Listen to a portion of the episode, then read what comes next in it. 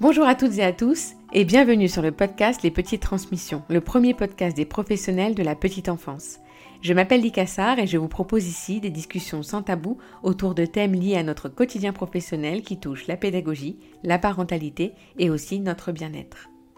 Aujourd'hui, je reçois Marie-Esther Degbello, qui est la fondatrice de l'application Koalou, un outil pour limiter le stress du jeune enfant. Infirmière anesthésiste de formation, Marie-Esther a pu explorer dans un premier temps tous les désagréments du stress sur la période préopératoire. Elle a décidé d'en faire son sujet d'étude et de révéler au grand public le fruit de nombreuses études scientifiques en faveur de la réduction du stress infantile. J'ai adoré échanger avec Marie-Esther qui est passionnée et passionnante. Ce sujet du stress nous parle à tous et nous avons orienté cet épisode vers le stress du tout petit, du jeune enfant, potentiellement ce que nous accueillons au quotidien. Nous parlons du mécanisme de stress, des points de vigilance et d'outils simples d'utilisation pour le réduire efficacement. Je remercie encore Marie-Esther pour cet échange à la fois spontané et très précis. Je vous souhaite une très belle écoute. Bonjour Marie-Esther. Bonjour Lika. Je suis vraiment ravie de, vous rencontrer, en tout cas de faire cet épisode euh, avec vous parce que euh, parce qu'on a pu échanger sur euh, sur les réseaux et puis j'ai découvert votre travail et c'est vrai que le sujet du stress est est un sujet qui me plaît particulièrement et qui pose beaucoup de questions au, au, sein des, des équipes que, que j'ai eu à rencontrer, que ce soit au niveau des crèches ou des écoles, auprès des parents. Euh, alors je suis toute ravie de pouvoir faire cet épisode pour avoir un peu plus euh, euh, d'éclairage en votre compagnie sur le sujet. Merci Lika. Déjà pour commencer, est-ce que je peux vous laisser vous présenter de la manière que vous souhaitez pour, pour introduire un petit peu cette rencontre? Ça marche. Eh bien, je m'appelle Marie-Esther, j'ai 34 ans, je suis de métier infirmière anesthésiste. Euh, j'ai tendance à décrire mon métier comme la personne qui envoie du rêve ou euh, la dernière personne que vous voyez avant de vous endormir. Donc, euh, mon but, c'est vraiment de rendre cette, euh, cette expérience la plus sympathique possible, malgré les circonstances. Et donc, moi, dans mon mémoire de master, quand j'ai quand j'ai fait mon mémoire sur sur la partie d'infirmière anesthésiste, j'ai étudié le sujet de l'anxiété préopératoire des enfants sujet hyper intéressant dont on reviendra un petit peu là-dessus tout à l'heure. Et après, euh, après avoir fait mon mémoire, j'ai eu l'idée de créer une application numérique pour préparer les enfants au bloc opératoire. Tout a commencé de là. Et je vous raconterai un petit peu la suite, mais euh, finalement, on est passé de comment on prend psychologiquement en charge l'enfant au bloc opératoire à, ben, en fait, finalement, c'est un grand sujet beaucoup plus large, c'est comment on prend en charge la santé émotionnelle et mentale des enfants dans la vie quotidienne. Et c'est de là qu'on a créé euh, Koalou, une appli euh, qui utilise les enfants contre le stress. Euh, okay. grosse, euh, grosse évolution. Oui, une évolution, finalement, ça s'est fait en plusieurs étapes. Euh, tout à fait euh, cohérente, parce qu'on comprend bien que effectivement, un enfant qui arrive euh, au bloc opératoire, il n'est pas tout à fait rassuré. Et j'imagine finalement que ce mécanisme de stress qui est étudié à ce moment-là, qui est étiqueté stressant, en tout cas, on est tous d'accord pour pour ça. Ben, finalement, on peut faire le parallèle avec le mécanisme du stress des, des tracas du quotidien, c'est ça? Exactement. Alors, en fait, les, les, implications sont pas tout à fait les mêmes, mais si, on, si je fais un focus un peu sur l'hôpital, quand vous avez quand même 40 à 60% des enfants qui sont euh, en anxiété dépassée avant d'aller au bloc opératoire. Wow. Euh, Ça veut dire c'est euh, alors vous allez me dire oui mais le stress tout le monde est un peu stressé et on va revenir sur la définition du stress mais vous savez comme moi qu'il y a le bon stress et il y a le mauvais stress peut-être je vais, je vais commencer par là sur c'est quoi le stress et comment on le définit. Mais le oui, stress, bien. C'est simplement un syndrome général d'adaptation. C'est quelque chose qui est tout à fait normal, hein, c'est physiologique, d'accord? Euh, C'est une, c'est une, une, série de mécanismes hormonaux, neurologiques, respiratoires, circulatoires. Il y a un peu de tout qui se met en branle-bas pour que votre organisme se mette à réagir au danger. Le danger, il peut être, euh, il peut être complètement différent d'un individu à l'autre. Hein. La perception du danger, mmh. elle est mmh. complètement différente, et c'est ça qui est important. Ça veut dire que je peux pas comparer euh, votre peur des araignées à euh, la peur d'un enfant qui va voir euh, un jouet qui lui fait peur. Pour l'enfant, la sûr. réaction est la même. Chez vous, la réaction est la même. Pourtant, on n'est pas sur le même niveau de danger, on n'est pas sur le même niveau de stress. Sauf que la perception est individuelle. Donc ça, c'est quand même intéressant. Hmm. Maintenant, quand on prend ça euh, en compte, et si je reviens un peu sur mon, mon focus de l'hôpital initial, c'est que l'anxiété préopératoire, on s'est aperçu dans la recherche euh, scientifique qu'elle avait des conséquences non négligeables. Euh, la recherche montre que vous avez des scores de douleur qui sont augmentés, ouais. vous avez des consommations dentalgiques plus importantes, et mm. vous avez euh, et c'est là où le bas blesse quelque part. Vous avez 15 jours après l'intervention, 44% des enfants, sur une étude qui montrait que vous avez 44% des enfants qui ont des troubles du comportement, troubles du sommeil, troubles de l'alimentation ou encore troubles régressifs. Donc trouble régressif, c'est quoi? C'est euh, je fais pipi au lit, euh, je suis accroché à ma maman alors que j'y étais plus, etc. Et en fait, on part de ce constat-là. Hein. On se dit, mais attends, euh, on est en 2014, euh, comment ça se fait qu'il n'existe pas une appli qui simplement va faire la prévention, va préparer psychologiquement les enfants avant d'aller au bloc opératoire, puisqu'on sait dès, euh, dès 99 à peu près les premières recherches montrent que par définition, dès que vous commencez à montrer du contenu pédagogique à l'enfant, ça a un impact sur son stress. Ouais. Vous voyez ce que je veux dire? Et donc euh, ma théorie, c'est de dire, bah, on est en 2014, euh, on est à l'époque du déjà du tout numérique. Hein, en 2014, il y a Google, il y a Facebook, il y a tout ça. Euh, et, et, je me dis, bah, c'est simple, il faut créer une application qui va préparer les enfants au bloc opératoire. C'est de là que tout commence. Euh, et c'est, on part de ce constat-là du stress chez l'enfant qui a un impact physique et physiologique et qui va avoir un impact même sur la cicatrisation et sur d'autres choses comme ça ouais. qu'on va, qu'on va mesurer au fur et à mesure. Et probablement aussi du lien finalement avec euh, les soignants, avec ses parents. Enfin, on, imagine bien que ça impacte la prise en charge globale. Ouais. Exactement. Et, et c'était là, moi, tout, tout l'objectif, c'était de se dire, mon premier objectif, c'est un, comment je diminue l'anxiété de l'enfant. Ça, c'était moi mon but en me disant, mais c'est pas possible qu'on n'arrive pas à le faire. Alors que des fois, juste quand je raconte une histoire à un enfant, euh, quand je vais l'emmener au bloc opératoire avec un petit film, machin, l'enfant va être déstressé. Comment je vais faire? Donc, mon premier but, c'était de me dire, un, je vais prendre en charge l'anxiété des parents enfin de, de, l'enfant. Deux, je vais prendre en charge l'anxiété des, des, parents. Bah oui. En fait, la corrélation entre les deux, elle est nette. Euh, j'ai pas, enfin, on n'a pas besoin de faire euh, faire de film, hein, tout simplement.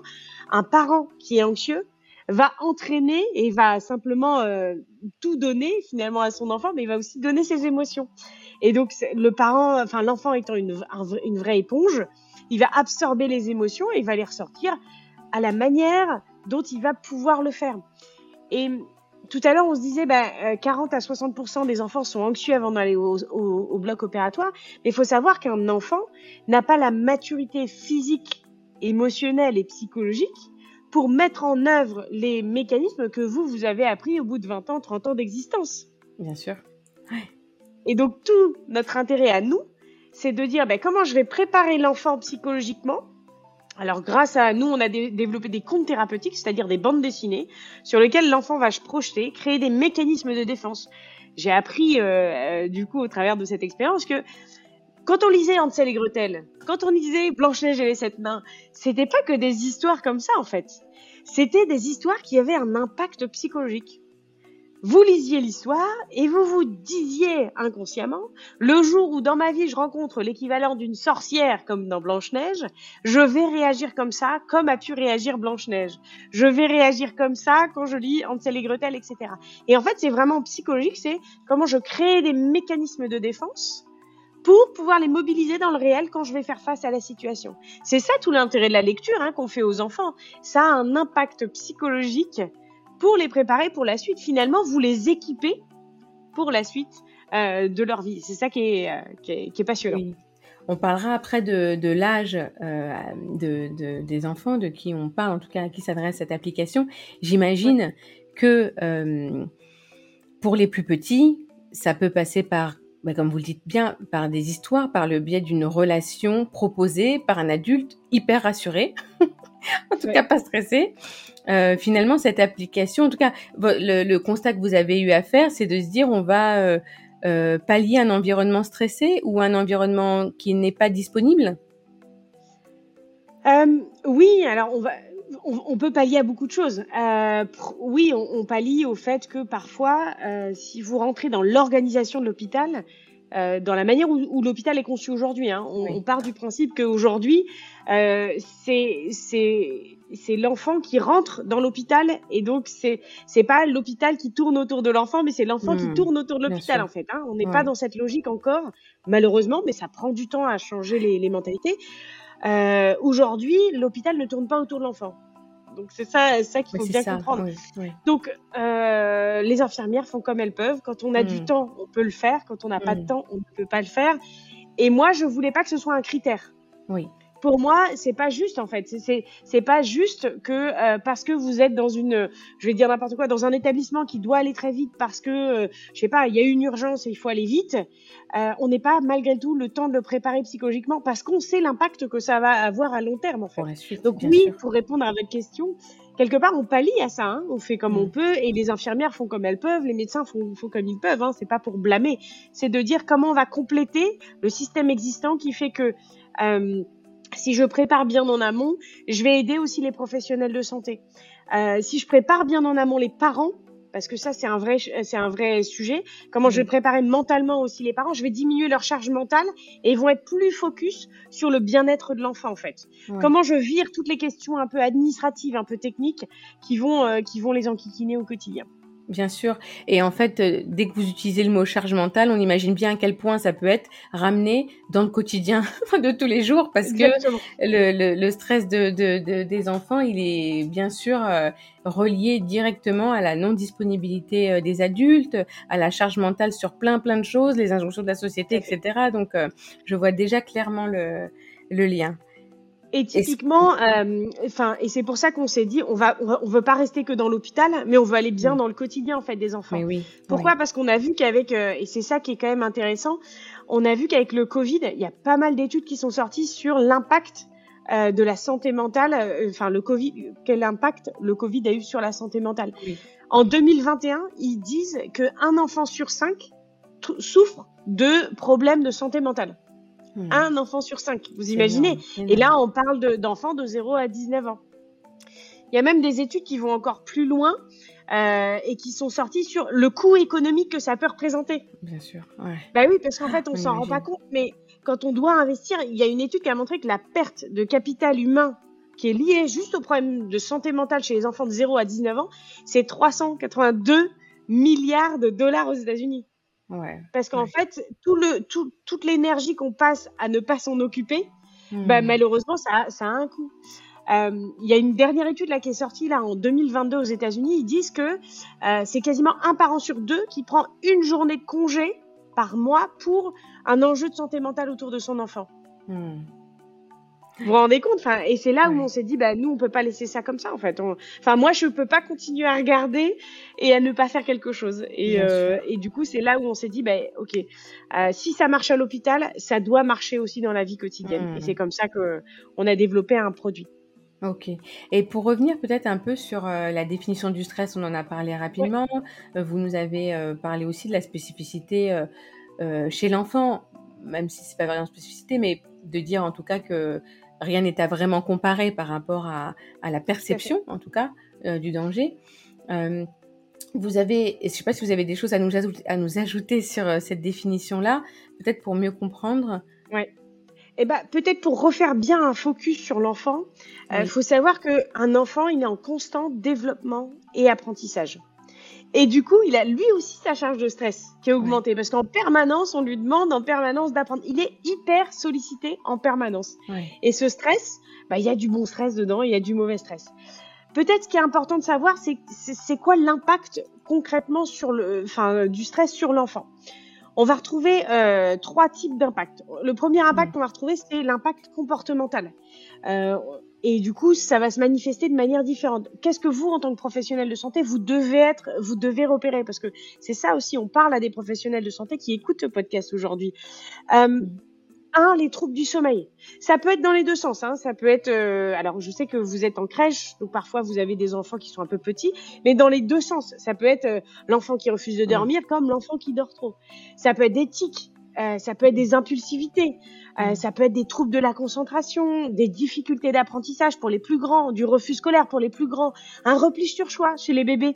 On va Oui. retrouver euh, soit euh, de l'agressivité d'un côté, ou soit à mmh. l'inverse un repli sur toi. Où vous voyez que l'enfant est complètement inhibé, euh, il parle plus beaucoup. On va retrouver des troubles alimentaires, l'enfant qui qui mange, qui mange, qui mange, qui mange. Ou à l'inverse, bah, celui qui a un tout petit appétit, qui mange pas, vous voyez qu'il est pas bien, etc. Mmh. On va retrouver des crispations posturales. Ça c'est important en crèche de, de repérer ça. Vous voyez d'un seul coup l'enfant qui se crispe un peu, vous le voyez bien, qui commence à plus bouger, les yeux se fixent. On va retrouver quand même des symptômes comme ça que vous, en tant que professionnel de santé, vous pouvez un peu aller dire ça c'est pas normal. Le deuxième impact, au-delà de l'impact comportemental qu'on va retrouver, c'est un impact physique. Euh, alors c'est sûr que avant trois ans, c'est pas un enfant qui va vous dire j'ai mal à la tête, etc. Mm. Mais malgré tout, on peut quand même repérer quelques petites choses. Ceux qui vont commencer à pouvoir euh, s'exprimer, on va retrouver des maux de tête, des maux de ventre. J'ai mal au ventre, maman, je je me sens pas bien, etc. Vous allez retrouver des troubles digestifs les nausées, les diarrhées, les gaz, les constipations. On va retrouver euh, les troubles cutanés. Vous avez beaucoup d'enfants qui font de l'eczéma. Euh, moi, j'ai, je, enfin, on anime un groupe là sur Facebook euh, qui s'appelle Santé mentale et émotionnelle des enfants. Et il y a beaucoup de mamans qui nous disent ah bah moi mon fils il fait de l'eczéma, moi mon fils il se gratte. vous avez même des pelades. vous avez des, enfin voilà, vous pouvez retrouver plein de choses chez les enfants euh, des envies urinaires impérieuses, les enfants qui ont tout le temps envie de faire pipi.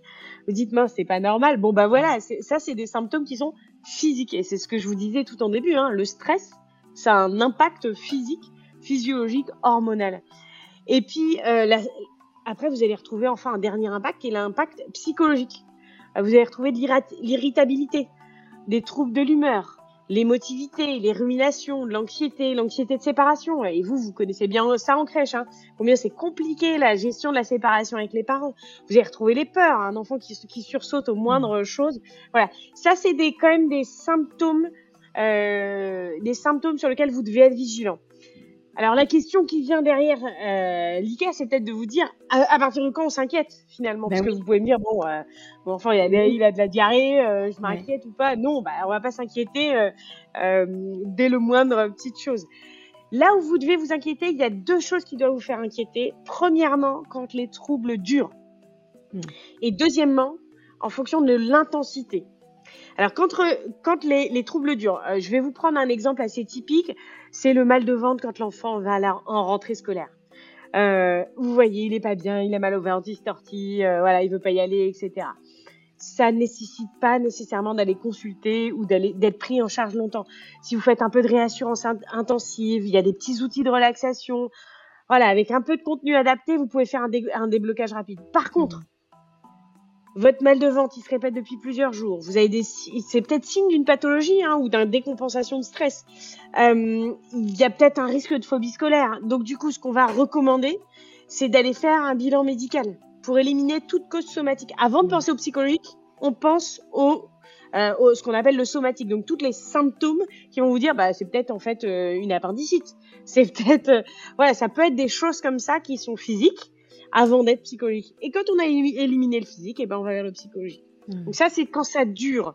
Maintenant, l'intensité. Si je reprends l'exemple du mal de ventre, si vous avez des plaintes qui sont associées à des vomissements, à euh, votre enfant il bouge pas, euh, il parle plus, il a des douleurs fortes, on va directement à nouveau euh, vérifier qu'il n'y a pas de symptômes, les gastro-entérites, les appendicites, les hernies, enfin tout ce que vous voulez au niveau digestif. Par contre, si vous voyez que c'est pas somatique, là encore, à ce moment-là, ce qu'on va vous suggérer, c'est d'être accompagné sur la partie euh, débordement intense de ses capacités, quoi. Hmm. Donc, ce qu'on peut retenir, c'est que si c'est isolé court et d'intensité modérée, ça reste à peu près normal. Hmm. C'est aussi nécessaire pour que votre enfant il apprenne à gérer son stress. Hmm. On peut pas Enfin, on peut pas leur éviter de stresser en fait. Hein. La vie c'est stressant, c'est comme ça. Euh, maintenant, ce qu'on peut faire, c'est les équiper leur donner des moyens pour, ce qui est différent. C'est-à-dire soit on subit, ou soit euh, au lieu de subir, eh ben on va faire un peu de prévention. Et on va aller plus loin et on va les aider, on va les équiper pour dire bah tu vois quand tu stresses, voilà ce que tu peux faire. Tu vois quand c'est compliqué, voilà quels outils. Et il n'y a pas une formule magique. Hmm. C'est comme euh, le sommeil, il n'y a pas une formule magique. Il y a celle qui va convenir à votre enfant. Et moi, mon but, c'est que votre enfant trouve la solution qui lui convient à lui. Et si j'ai trouvé ça, alors je suis contente. C'est-à-dire que vous vous proposez des outils qu'ils mettent dans leur boîte à outils sur mesure pour leur méthode à eux, quoi. C'est ça. Voilà. Nous, ce qu'on leur propose, c'est de découvrir plein d'outils différents. C'est ça. C'est-à-dire qu'il y a des fois où même nous, en tant que parents, on, a des réticences sur euh, en disant oh la respiration, ça marche pas. Hmm. Bah en fait, euh, c'est super intéressant. Si je prends le cas d'usage de la, de la respiration, la cohérence cardiaque, ça a été prouvé scientifiquement que vous avez un impact et c'est physiologique en fait. Quand vous allez ralentir la respiration de l'enfant, vous allez avoir un, un, impact sur le rythme cardiaque qui va diminuer la sécrétion de cortisol, qui va diminuer la sécrétion de différentes hormones, qui est responsable du stress et qui va libérer de l'endorphine. Et là, vous allez vous calmer. Et c'est mmh. vraiment comment on aide les enfants et les parents à comprendre ce qu'ils sont en train de faire. Et c'est comme ça que euh, c'est ce qu'on a appelé euh, euh, en anglais de l'empowerment, mais c'est comment on donne la, comment on donne aux enfants et aux parents euh, des outils et, et, ça sert à quoi un outil? Un outil, c'est pour être plus fort en fait. C'est pour être plus puissant dans les situations où habituellement on est impuissant.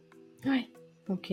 Tout à l'heure, vous avez parlé de, euh, quand on parlait du, du pré-op, de euh, euh, l'état de stress dépassé. Comme s'il y avait donc plusieurs états de stress, c'est ça? Oui. C'est quoi l'échelle? C'est quoi le alors nous, on utilise différents types d'échelles en fonction de, de l'âge de l'enfant. Euh, si vous êtes sur des âges supérieurs à 6 ans, à partir de, en, en, règle générale, hein, ça, c'est une généralité, euh, votre enfant est capable de mesurer son état de stress. C'est-à-dire de dire, sur une échelle de 0 à 10, 0, j'ai pas du tout de stress, et 10, c'est trop compliqué pour moi à gérer. C'est vraiment, c'est au-delà de mes capacités. L'idée, c'est d'apprendre à votre enfant à mesurer ben, comment tu te sens? C'est comme la douleur, vous savez, le VA. Oui, oui. Et eh ben, on fait exactement le même mmh, principe, sauf que maintenant, on l'applique au stress, en fait. Et on se dit, OK, tu vois, quand tu te souviens, dans cette situation-là, tu étais très, très, très stressé, tu étais à 10 sur 10, et maintenant, comment tu te sens? Vous lui donnez un référentiel pour qu'il puisse se dire, ah oui, là, je me souviens, j'étais super méga stressé. Bon, bah là, non, je, du coup, je suis pas à 10 sur 10, je suis à 5 sur 10. Maintenant, quand on parle des plus petits, parce que c'est c'est là. Euh, là, je vous parle des 3 à 6 ans, 4-6 ans. On va utiliser l'échelle des visages. Sur l'échelle des visages, les enfants sont capables de reconnaître hmm. là je suis triste, là je suis content. On va garder les émotions basiques, hein. on va hmm. pas aller dans du, de la complexité, etc.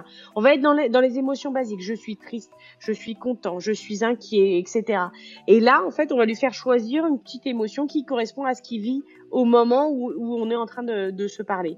Et après, pour les tout petits, tout petits, après, il va y avoir d'autres échelles que l'on peut utiliser, mais qui vont être euh, un petit peu différentes et qui vont être euh, non pas de l'auto-évaluation, mais vous êtes dans l'hétéro-évaluation où c'est vous en tant que professionnel de santé qui allez pouvoir, euh, qui allez pouvoir simplement donner en fait les éléments et dire bah voilà il est stressé ou il n'est pas stressé. Ok, d'accord, ok. Ok, donc final, euh, oui, j'avais une autre question par rapport au stress du quotidien. Euh, on entend de plus en plus parler des bébés, des besoins, des bébés à besoins intenses, des enfants euh, hypersensibles avec un niveau de stress peut-être plus souvent dépassé par rapport à, à la moyenne finalement, euh, c'est aussi un outil de, enfin, c'est un outil qui convient à, tous les enfants, j'ai bien entendu, et, peut-être, euh, peut-être comme un outil du, du quotidien, en tout cas pour euh, pour ces enfants-là.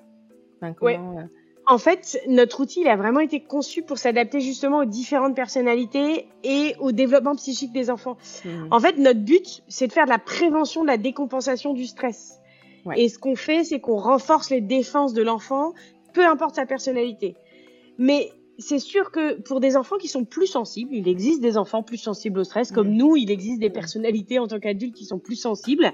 Euh, c'est les personnalités qui sont anxieuses, les 10, vous savez, les dyslexiques, dyspraxiques, etc. Les TDA, on entend beaucoup parler des TDAH, les hypersensibles émotionnels, les phobies, les enfants qui sont phobiques. Il y a déjà des enfants qui sont phobiques assez tôt, ceux qui ont des tocs. L'idée, c'est qu'ils puissent acquérir et maîtriser des outils thérapeutiques qui pourront servir toute leur vie. En fait, et c'est vraiment ça toute l'idée. C'est comment vous allez finalement euh, vous dire, bah, euh, de la même manière que euh, que finalement, je, enfin, je, je, je, prends soin de ma santé, je vais faire du sport pour prendre soin de ma santé. Et ben là, je, je m'équipe également pour ma santé mentale. Voilà, pour moi, c'est vraiment la même chose que le sport. C'est vraiment, bah, on entraîne sa santé physique, on entraîne sa santé mentale, c'est de la même manière. Ouais, ouais. Faut juste que ça rentre dans nos mentalités aussi, parce que c'est c'est aussi un changement de paradigme qu'on est en train de vivre. Enfin, je veux dire, il y a, allez, prenons il y a trois ans avant le Covid, on parlait pas tant de la santé mentale, parce que oui, bon, bah c'était pas très français. Euh, mm. Ceux qui avaient un problème, ils allaient voir un psychologue et c'était pas très très bien vu. Euh, Aujourd'hui, vous croisez les mamans, le machin, c'est ah, je vais voir le psychologue, ça se passe bien, ça m'a bien aidé, et on, et on le démystifie. Et il faut vraiment arriver à le démystifier comme bah, vous avez un problème physique, vous allez chez votre médecin généraliste, vous avez un problème mental, ça arrive, la vie est compliquée, et ben on va voir un psychologue. Et puis bon, bah, on n'en fait pas tout un plat et une maladie, quoi. Vous annoncez pas à la terre entière que vous allez voir votre généraliste. Bah, c'est la même chose. Ouais, ouais. C'est vrai. Et au quotidien, c'est vrai que hum, bah, les professionnels de la petite enfance et de l'enfance sont euh, plus ou moins formés. Parce que c'est pas, euh, c'est quelque chose qui va être plus développé, je pense, au, niveau des, formations initiales, l'accompagnement du stress du, jeune enfant. Euh, mais n'empêche qu'on leur demande d'être euh, assez vigilante à ça, de pouvoir avoir des comportements, des postures. On sait à quel point, bah, on connaît l'impact de euh, de, de nos postures, de notre, de notre accompagnement bienveillant sur le développement de l'enfant et donc sur euh, la, la, façon dont il va être capable d'accueillir ce stress-là, de, le gérer, non pas de, de l'éviter, mais en tout cas d'y faire face et, et, de, et, de, et de le vivre, en tout cas de l'accueillir. Euh, quels conseils vous pourrez donner à, à, des professionnels donc de terrain qui euh, euh, en première intention, je dirais, avant de, avant d'arriver sur le, la, la, de, de, conseiller l'application à des parents éventuels. Et ça, je pense plus aux, enfants de, de fin de, de, crèche, voire début d'école. Mm. Mais euh, en première intention, à des professionnels de terrain, qu'est-ce qu'on pourrait leur, leur, leur conseiller? Bah, je pense que euh, la formation, déjà, je, je, ne peux pas ne pas aborder ça, mais la formation, c'est quand même clé, en fait. Ouais, ouais. Euh, pour moi, ça paraît bête, mais en fait, plus on va parler du sujet, plus mm. vous allez en prendre conscience et plus vous-même vous allez regarder les comportements, mmh. euh, les comportements qu'on peut avoir nous-mêmes. On va s'auto-évaluer, évaluer les autres, etc. Mmh. Euh, euh, je prends l'exemple parfois des phrases qu'on a pu dire pendant des années qui étaient très négatives sur les enfants et puis on s'en mmh. est pas rendu compte jusqu'à ce que quelqu'un commence à nous dire bon c'est un peu trop négatif peut-être et on va se rendre compte qu'en fait on l'utilise régulièrement. Euh, donc c'est au travers de la formation qu'on va passer déjà les premiers messages. Le deuxième, la deuxième chose, c'est qu'on peut travailler sur l'environnement, la taille des espaces, ouais. le nombre d'enfants par salle, la ouais. température. Ouais. On peut travailler également sur du matériel. Par exemple, quand vous avez des enfants qui sont hypersensibles au bruit, bah, il y, a des, il y a des casques qui existent pour les enfants, en fait. Parce que ça, c'est aussi source de stress pour les tout petits. Euh, vous avez ceux qui peuvent être hyper impressionnés par les nouveaux lits. Bah, mettez un petit cocon, c'est plus petit, vous savez que l'enfant est rassuré, et donc il se sent mieux, en fait. On peut masquer les bruits. Euh, aussi, il y, a des, il y a des outils pour ça. Euh, il y a des projecteurs de son, de lumière qui peuvent aussi aider. Et puis, vous allez être aussi dans la réponse qui va être affective, euh, en augmentant la réassurance des enfants. On sait, il y a, il y a beaucoup de neuro, neuropsychiatres qui font, qui ont fait des études sur l'impact de du câlin de la réassurance du, enfin, du fait de contenir l'enfant, qui a beaucoup d'impact sur lui en fait. Et on se rend, on se, on se le dira jamais assez. Enfin moi c'est souvent ce que je dis, c'est un, reconnaître que c'est compliqué pour l'enfant. Lui dire, j'ai vu que c'était compliqué pour toi. Qu'il qu est 0 ans, 1 an, 2 ans, 3 ans, et moi, c'est personnellement mon expérience que je fais mmh. au bloc opératoire. Quand j'ai un petit bébé dans les bras, je lui explique les choses. Qui comprennent, qui comprennent pas, moi, je ne sais pas ce qu'il comprend mais ça n'empêchera, ça ne m'empêchera jamais de lui expliquer. Écoute, tu vois, là, on va, on va dire au revoir à maman. Tu vas la revoir tout à l'heure. Ce qu'on va faire, c'est que moi, je vais t'emmener, je vais te mettre sur un matelas tout chaud pour que tu sois bien, pour que tu sois confortable. Je comprends que tu aies peur. C'est pas facile. Mais on va t'aider et t'accompagner pour que tu sois le mieux possible. Et pour moi, c'est vraiment d'être, d'être dans cet impact-là. Mmh. Et après, il y a des enfants, vous réussirez rien qu'avec un discours assez calme avec une voix posée, avec euh, une assurance au sein, enfin, en vous-même, hein, en ayant confiance en vous-même. Et je pense que vous avez des super professionnels de santé. Et déjà, je pense que sur des écoles Montessori, bah forcément, on est déjà plus vigilant à ça. Mais euh, c'est vraiment de se dire bah, comment je vais avoir confiance en moi et je vais je vais faire ce mode cocon en fait avec l'enfant. C'est mmh. à, à moi de créer cette relation. Euh, c'est sûr que ça nécessite euh, de prendre du temps parfois et euh, c'est sûr que d'avoir un quota qui est adapté euh, d'un adulte pour un pour trois enfants, parfois vous aurez besoin de plus de disponibilité pour un que pour l'autre, etc. Donc oui. Et après, vous pouvez toujours essayer les massages, euh, l'hypnose conversatielle qui marche très Mhm. très bien. Euh, ça m'arrive souvent de le faire. Euh, on a une mauvaise idée du, du mot hypnose conversationnelle parce qu'on l'a- on l'associe un peu, peut-être parfois à, à l'hypnose de ce qu'on peut voir dans les dans les dans les cirques. peu, ouais. voilà. Ouais. Dans les... Et en fait, au-delà de- du mot hypnose conversationnelle, ce que moi je veux entendre, c'est un discours qui est rassurant pour Mhm. l'enfant en fait. C'est un discours qui va être un peu monocorde, mais où vous allez contenir l'enfant, vous allez le rassurer, le bercer, ça marche très très bien. Euh, mine de rien, on se rend pas compte, mais le bercer et garder les mots calmes et lui dire je comprends que ce soit compliqué avec Mhm. son doudou, on va faire autre chose, je vais t'expliquer, je vais te montrer d'autres choses et ça marche très très bien. Oui. Et puis à partir de deux ans, vous pouvez utiliser des, des outils un peu plus euh, un peu plus dynamiques. Comme quoi Vous pensez à quoi? Bah, vous pouvez utiliser des- justement des petits exercices de respiration. hein. Ils sont capables de comprendre les choses euh, basiques, hein, euh, de s'installer, euh, d'apprendre à respirer calmement. euh, euh, voilà, il y a pas mal de petits outils que vous pouvez utiliser, d'apprendre à mettre des mots sur ses émotions. C'est très Oui. important. Hein. On, on parle, euh, on en a parlé que très tardivement. Enfin, il y en a qui étaient très précurseurs, mais le temps que le message arrive à l'ensemble du grand public, euh, mettre des mots sur les émotions le plus tôt possible pour les enfants, c'est les outils pour Mm. l'avenir.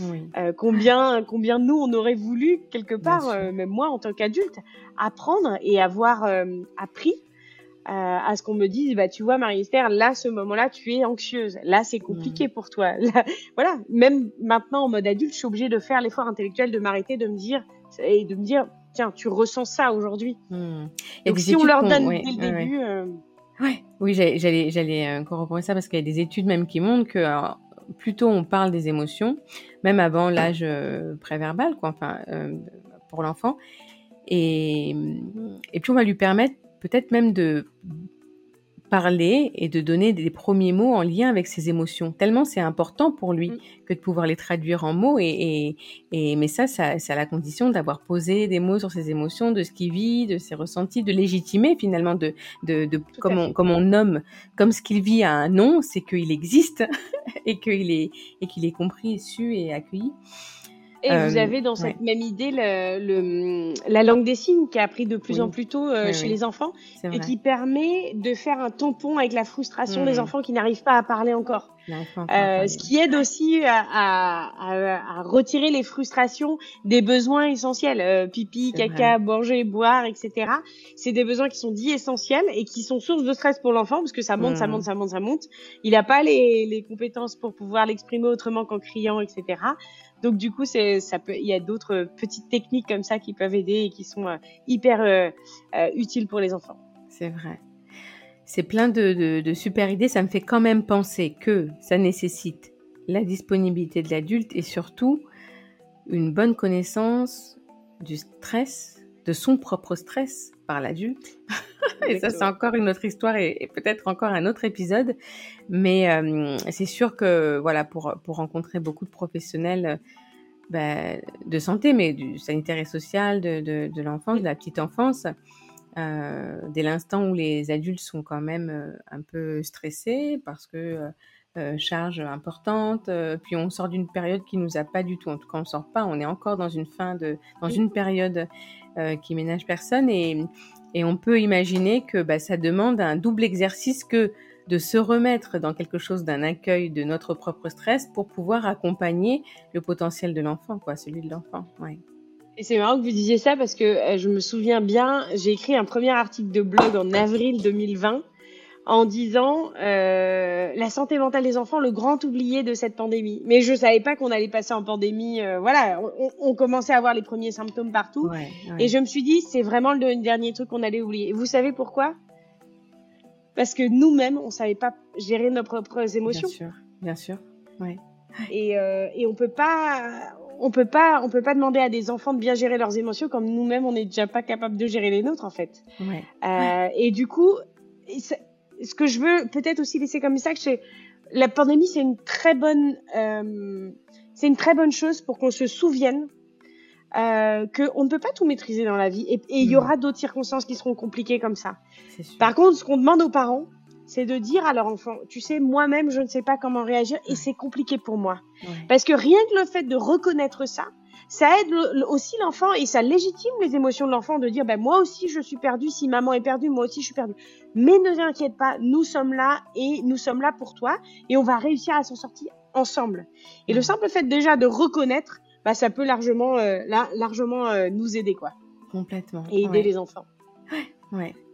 C'est il faut apprendre de nos erreurs il faut apprendre de ce qu'on enfin voilà, c'est la première fois moi de ma vie que je vis une situation euh, si forte, hein, parce que je pense mmh. que voilà, on avait, on n'a pas connu la guerre, euh, etc. On n'a pas connu les situations complexes. C'est une situation qui est complexe et encore une fois, hein, on n'est pas dans la guerre, on n'est pas, euh, voilà, on n'est pas en Ukraine, etc. Euh, mais ça peut être déjà suffisamment compliqué. Mmh. Donc c'est qu'est-ce que je fais de ces émotions là euh, comment j'en parle à mon enfant pour lui dire bah tu vois moi je sais pas tout. Je sais pas quand est-ce que ça va se terminer. Je ne sais pas ce qui va se passer. Mais mais je je je m'engage à t'en parler régulièrement. Et, et dès qu'on a des, des choses et eh ben je veux pas te faire des promesses que je ne peux pas te faire. Je ne sais pas. Il y a des choses que maman ne sait pas papa ne sait pas. On ne sait pas tout. Mmh. par contre ce qu'on peut ce qu'on peut faire c'est juste être à proposer un moment d'écoute proposer un moment de partage et dire bah oui tu vois moi aussi c'est compliqué. C'est vrai que ça fait peur. Oui parfois ça fait peur. Et puis bah on a envie de protéger tout le monde. Alors c'est vrai. Hmm. mais essayons de trouver des solutions ensemble. Qu'est-ce que tu en penses toi en tant qu'enfant? L'enfant hmm. ils ont des idées. Et parfois quand vous les entendez raconter des histoires vous dites bah oui c'est et c'est beau la naïveté de l'enfant mais parfois aussi ça nous rappelle la vraie vie que bah, il peut y avoir d'autres solutions. Il peut y avoir d'autres choses quoi. Ouais, ouais. Et puis comme vous dites de rassurer sur mais je suis là avec toi Exactement. dans l'instant présent. Dans l'instant présent. Et puis, et je, voilà, et, on est ensemble. Et, et aussi reconnaître que on se, on se détache de l'instant présent quand on spécule et qu'on imagine et qu'en fait, on ne maîtrise pas. Ouais. C'est ça. C'est ça. Est-ce que euh, vous pouvez me parler plus précisément de cette application? Parce que je suis très curieuse de savoir concrètement ce qu'elle est, ce qu'elle fait, ce qu'elle propose, à partir de quel âge. Enfin, j'ai plein de, plein de questions. Comment vous pourriez la présenter euh? Ça marche. Alors déjà, c'est une application euh, qui est pour le grand public, pour les enfants de 3 à 10 ans. D'accord. Euh, alors, pourquoi on a mis la limite de 3 ans? C'est pas tant que euh, ça pourrait pas être utilisé un petit peu avant, c'est que on suit les recommandations sur l'utilisation des écrans. Bien sûr. Et donc, comme on dit, enfin voilà, moi je veux pas euh, promouvoir euh, des choses qui seraient pas en accord. On, on, on, veut que notre appli soit vraiment un outil. Alors, c'est quoi concrètement? C'est un programme qui est pensé pour plaire aux enfants. Euh, c'est vraiment de la thérapie digitale. Enfin, de la psychothérapie digitale, il faudrait plus que j'utilise ce terme-là, la psychothérapie digitale. En fait, l'idée, c'est de les motiver, les entraîner à renforcer leur défense et à faciliter l'intégration d'outils thérapeutiques expérimentés. Donc, concrètement, c'est chaque jour, on va lui donner un outil qui va lui permettre de décharger son stress en expérimentant des, activités de gestion du stress qui vont être dites dynamiques, où il va mobiliser son corps. Euh, ça va lui permettre de stimuler les capacités d'attention et euh, ça, va vraiment pouvoir l'aider. Il va découvrir plein d'exercices euh, lui permettant un temps plus calme parfois pour stimuler sa capacité de contrôle du stress au niveau corporel, cognitif et émotionnel. Euh, avec des exercices qui sont soit individuels ou des exercices qui sont guidés en famille et des histoires qui sont à visée thérapeutique. Notre but c'est pas de faire euh, de c'est pas de faire une appli où vous donnez votre appli au gamin et puis euh, on attend que ça se passe, mais on veut que ce soit vraiment quelque chose qui soit aussi familial. Donc parfois il y aura un temps où c'est lui qui va apprendre des choses et parfois vous allez faire des choses en famille pour que ça puisse impacter le reste de mmh. l'environnement en fait. C'est vraiment ça.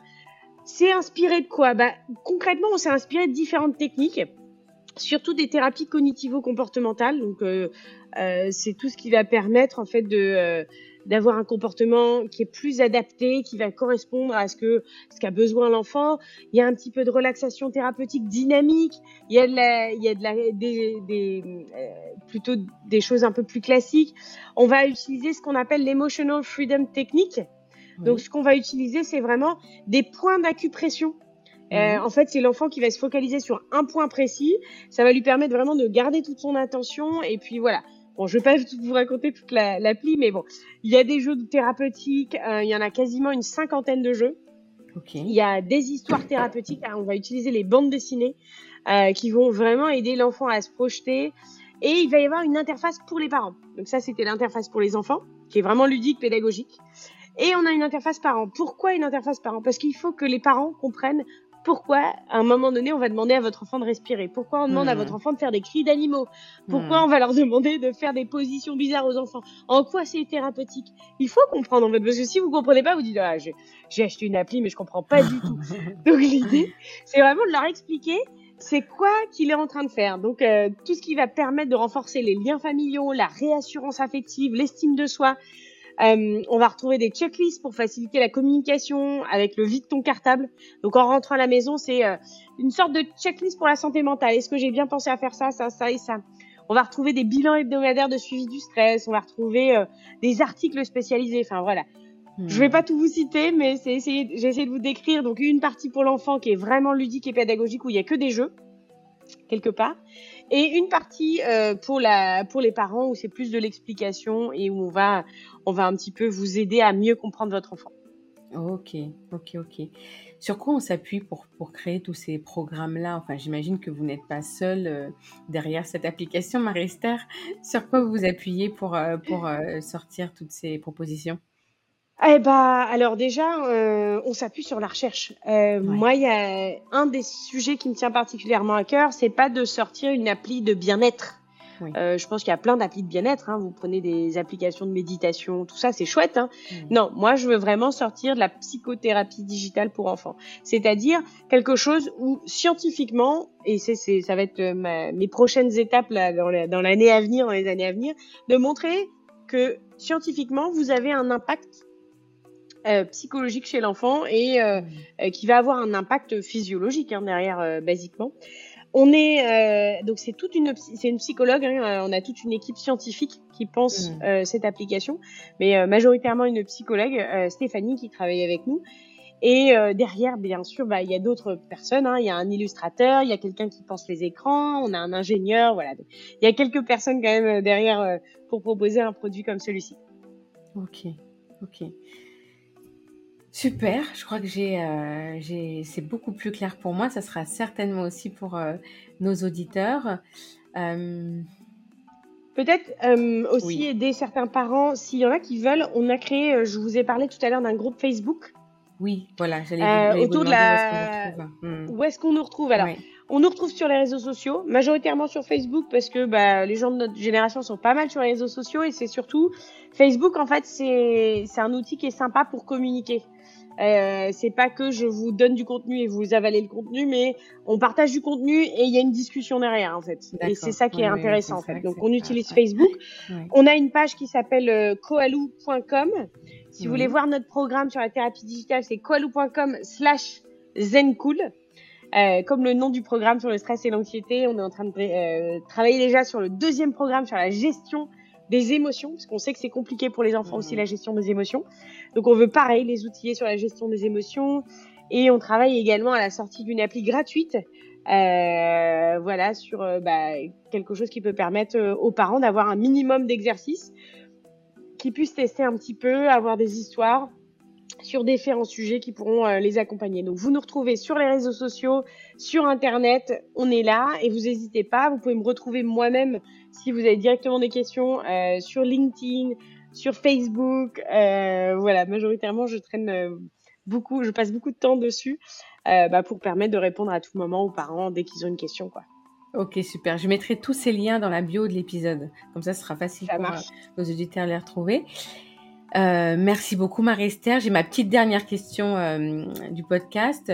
Euh, qu'est-ce que vous pourriez me, conseiller pour m'aider à construire encore la suite de la vie de ce podcast? Une idée de, de, de nom de personnes à inviter ou bien de thèmes à aborder? Euh, alors j'avoue que moi du coup euh, j'ai envie de vous proposer plusieurs choses, euh, des coups de cœur qui sont des coups de cœur numériques, mais qui sont intéressants parce que je trouve que c'est bien aussi que des professionnels de santé aient conscience de ce qui se passe dans le milieu du numérique maintenant. Ça avance très vite, ça va très vite, et parfois on a l'impression qu'il y a un petit décalage entre ce que vous vous pouvez vivre dans votre milieu professionnel et dans la vie à côté. Euh, donc j'ai deux noms euh, qui me viennent en tête. J'ai Malo euh, qui est Malo qui est Bonjour Malo qui est un carnet de carnet de vaccinal digital. et voilà et donc c'est super intéressant. En fait ils ont tout digitalisé le carnet de santé. Et puis j'ai Mila, Mila qui est une qui est un jeu qui va permettre aux enfants dyslexiques de mieux mieux apprendre leur dyslexie et de mieux progresser. Super. Donc voilà ce ce euh, vers quoi je peux vous, euh, vous proposer. Super. Merci beaucoup Marie-Esther pour euh, tout, tout cet éclairage. En cas, je vous ai perdu. Allô? Allô? Marie-Esther, vous m'entendez pas? Ben, Merci beaucoup Marie-Esther pour tout cet éclairage sur le stress et puis, euh, puis d'avoir répondu à toutes nos questions, de nous avoir présenté votre appli. Et puis, je vous dis peut-être à bientôt pour un autre épisode. Au revoir Marie-Esther. Vous m'entendez pas?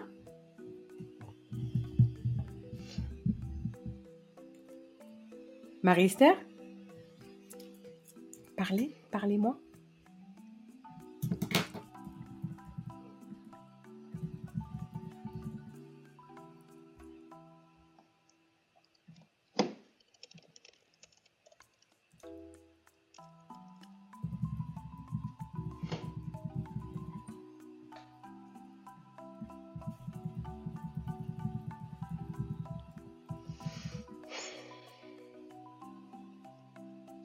Alors, vous m'entendez? Oui. Moi, je ne vous entends plus, Lika.